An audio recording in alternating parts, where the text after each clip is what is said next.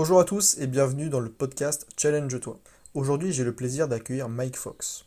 En 4 ans, il a parcouru plus de 55 pays à travers le monde pour contribuer à de nombreuses missions humanitaires. Il a formé plus de 4000 personnes dans l'entrepreneuriat et a créé sa propre liberté. Aujourd'hui, il est directeur d'un organisme de formation et gérant d'une agence de communication. Sa mission est de créer et accompagner les gens à accomplir leurs rêves.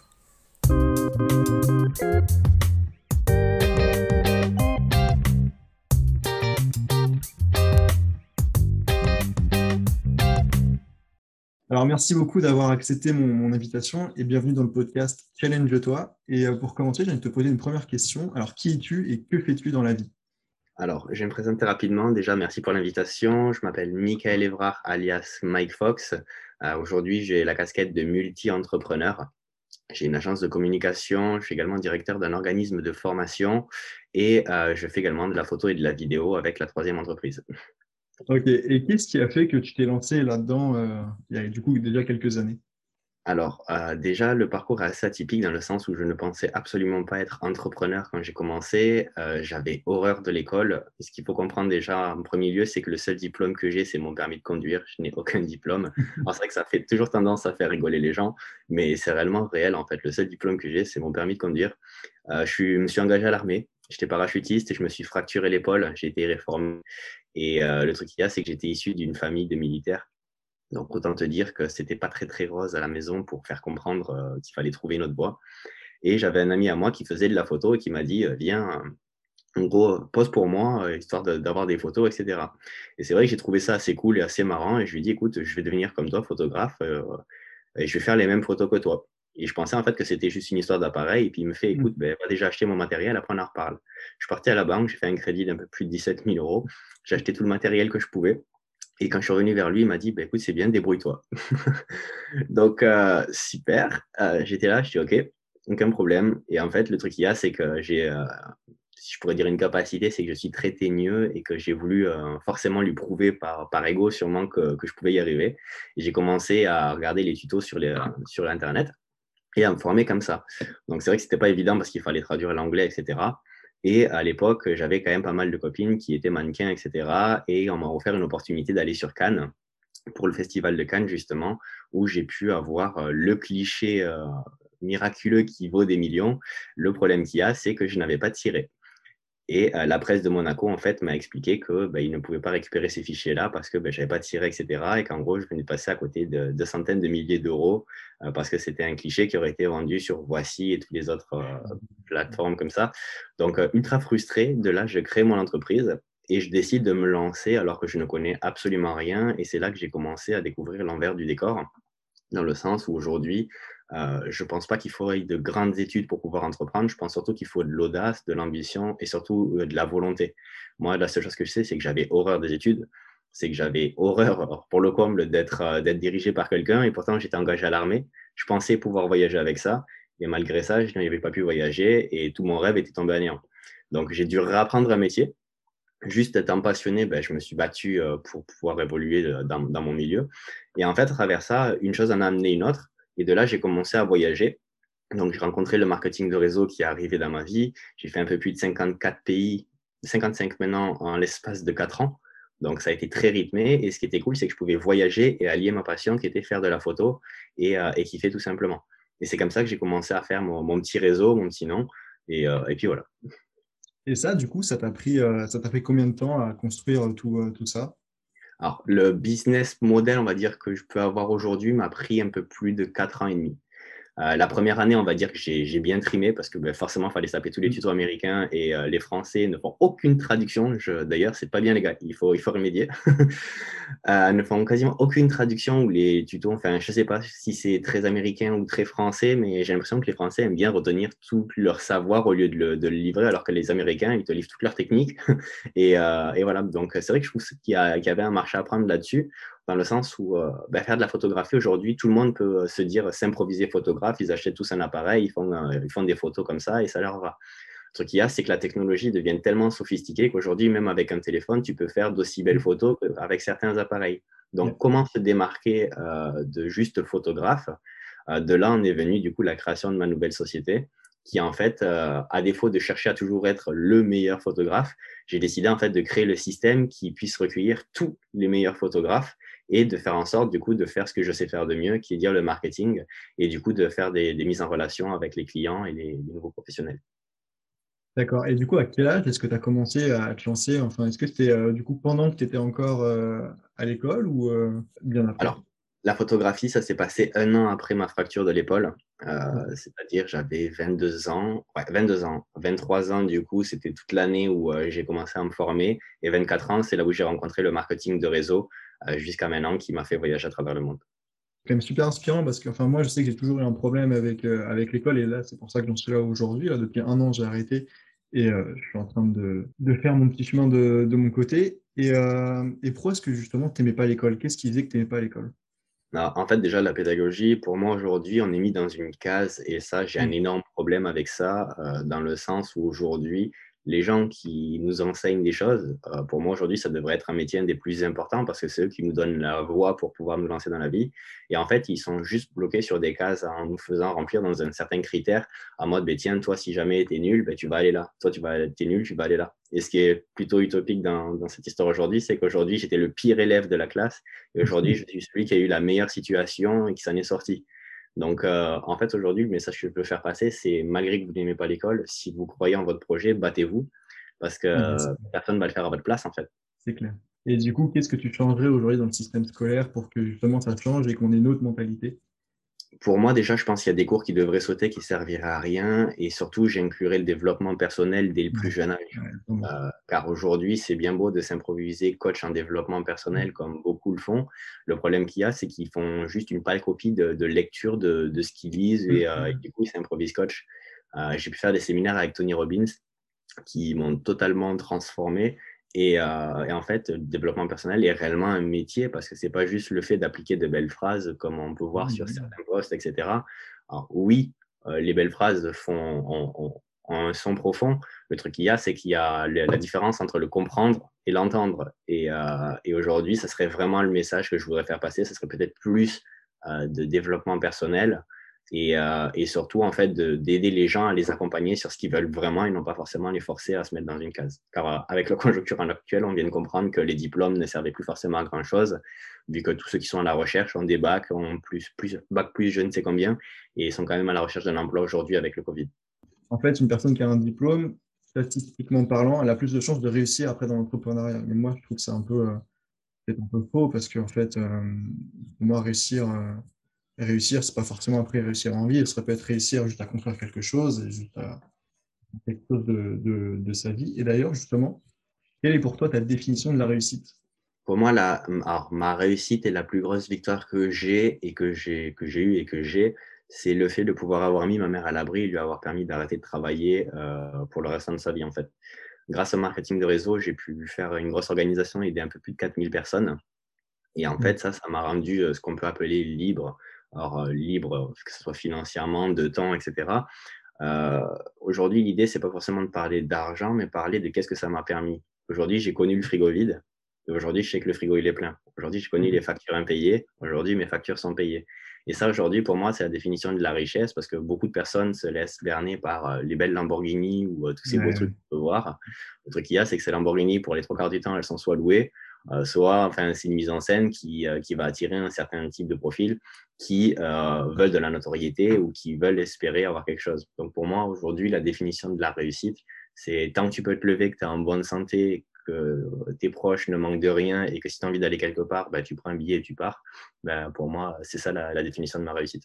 c'est clair. Et avant d'arriver à cette réussite, avant d'avoir cette, cette, liberté financière et de temps, euh, quel était ton plus gros obstacle à, surmonter?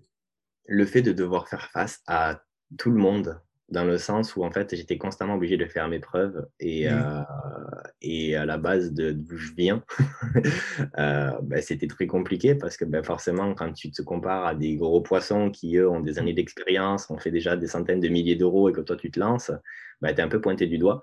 Et en fait, il y a, ce que j'expliquais, c'est qu'il y a deux effets de levier. Il y a l'effet du levier de plaisir et celui de la douleur.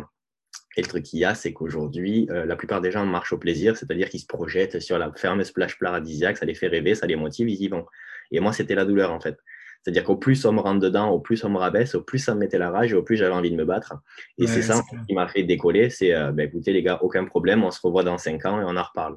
Et, euh, et par ego, en fait, je pense que ça a pu m'aider de ce côté-là. J'avais tellement la rage de pouvoir prouver au départ aux gens que je pouvais réussir que voilà, et c'est après, avec le développement personnel, que j'ai compris qu'en fait, les gens, j'en avais rien à faire. Ce qui m'intéressait, c'était de, devenir la meilleure version de moi-même et non pas d'essayer de devenir la pâle version de quelqu'un d'autre. Ouais, c'est vraiment d'abord euh, plaire à soi avant de, avant de plaire aux autres. Et du coup, en développement personnel, est-ce que tu aurais des livres à conseiller ou des formations à faire des, des, centaines. Dale Carnegie, pour moi, qui aujourd'hui devrait être l'incontournable, qui devrait être obligatoire à lire quand on est euh, au collège, au lycée, peu importe, mais obligatoire. Euh, qui est Comment se faire des amis de Dale Carnegie, qui pour moi. Ah ouais, je, suis en, je suis en plein dedans là.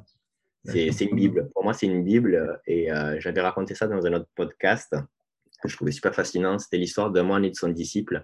Et le disciple, en fait, il voulait apprendre absolument des techniques secrètes pour être le, meilleur, euh, le plus fort, tout simplement. Et il va voir son moine, il lui dit Apprends-moi des techniques secrètes, etc. Je connais déjà des centaines de coups de poing. Euh, regarde, je te les montre. Et du coup, le, le moine prend une bougie, l'allume.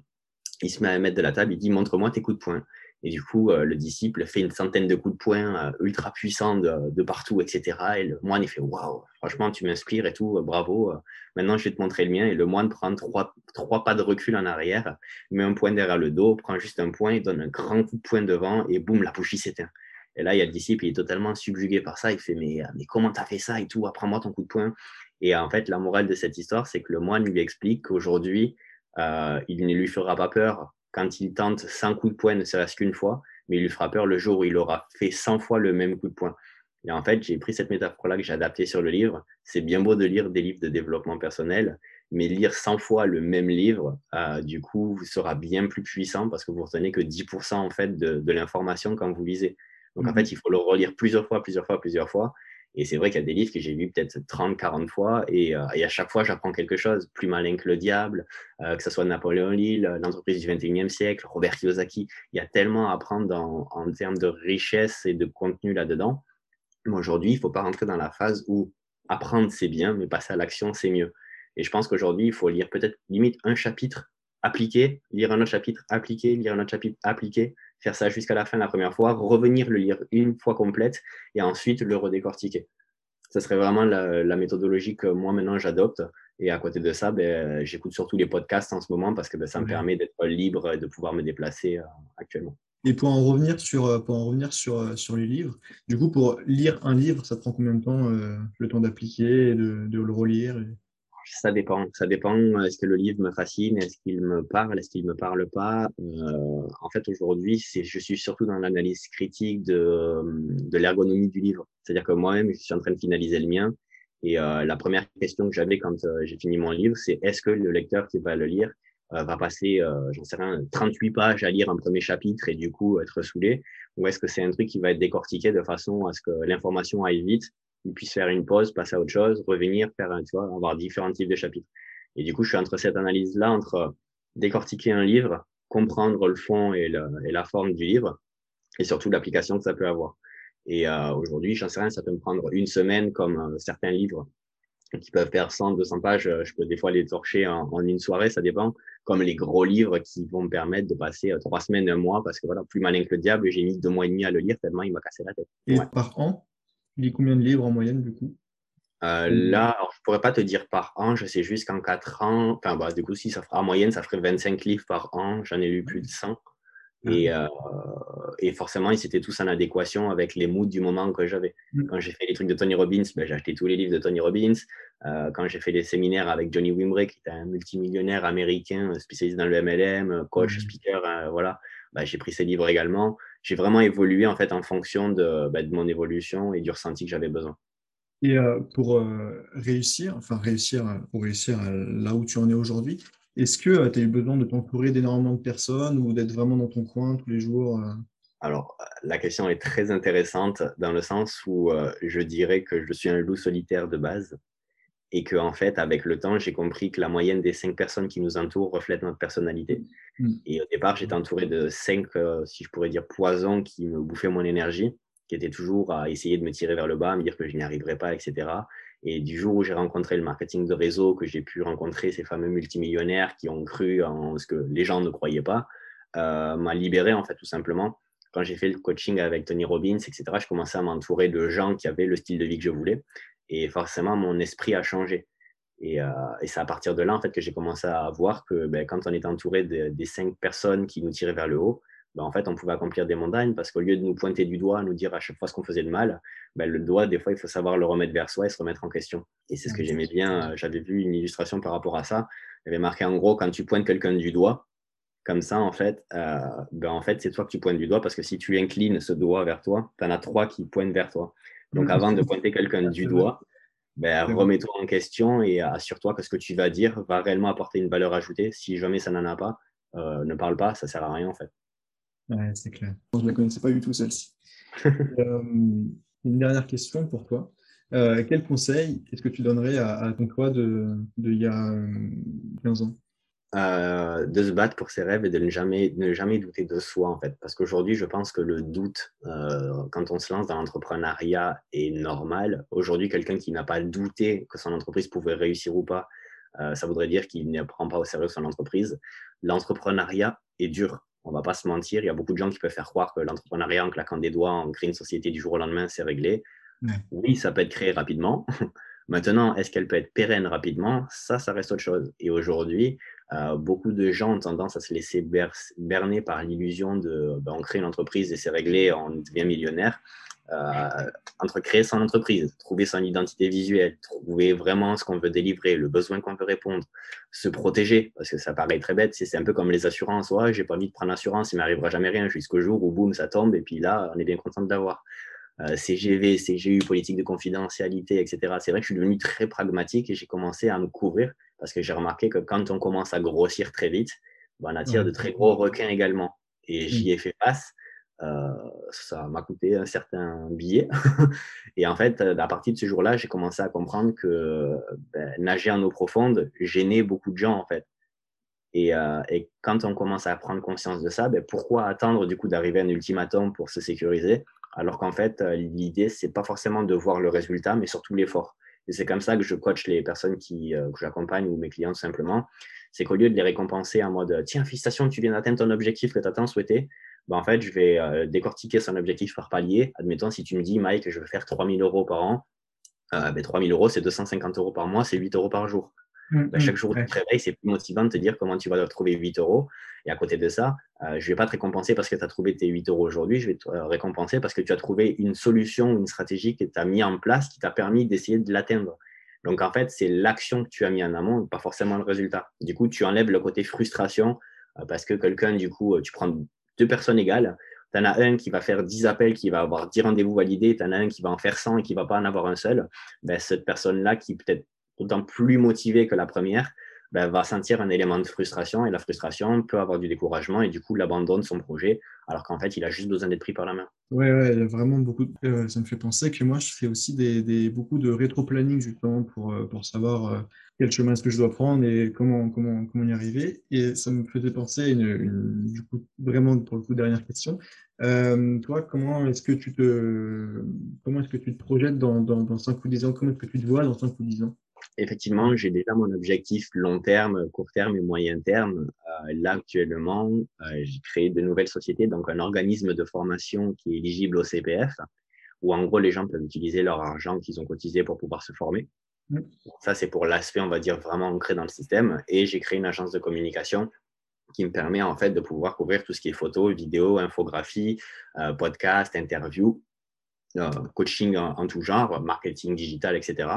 Et dans l'idée, en fait, c'est d'avoir 5 à 10 euh, salariés sur euh, les 5 prochaines années et créer un système, en fait, qui est automatisé pour moi-même pouvoir faire les retraites à droite et à gauche des retraites spirituelles qu'on appelle, où en gros on se déplace avec notre équipe de tournage et en fait la personne qui prend ce package-là éteint son téléphone pendant, j'en sais rien, 6 jours, 7 jours est totalement en immersion en fait avec euh, ben, des coachs euh, qu'on aura sélectionnés, euh, que ce soit du coup pour le, côté holistique, pour le développement personnel, pour l'énergie, pour les stratégies marketing. Et en gros que cette personne-là en fait ne puisse pas toucher son téléphone, mais soit obligée de prendre soin d'elle, soit obligée de faire du sport, soit obligée de manger sain et d'être dans un cocon en fait avec que les entrepreneurs qui les tirent vers le haut. D'accord. Et ben alors, en tout un grand merci à toi pour, euh, pour euh, le temps que, tu nous as donné et merci pour tous tes conseils. Et puis, bah, je, te dis, euh, je te dis à très bientôt. Yes, ciao.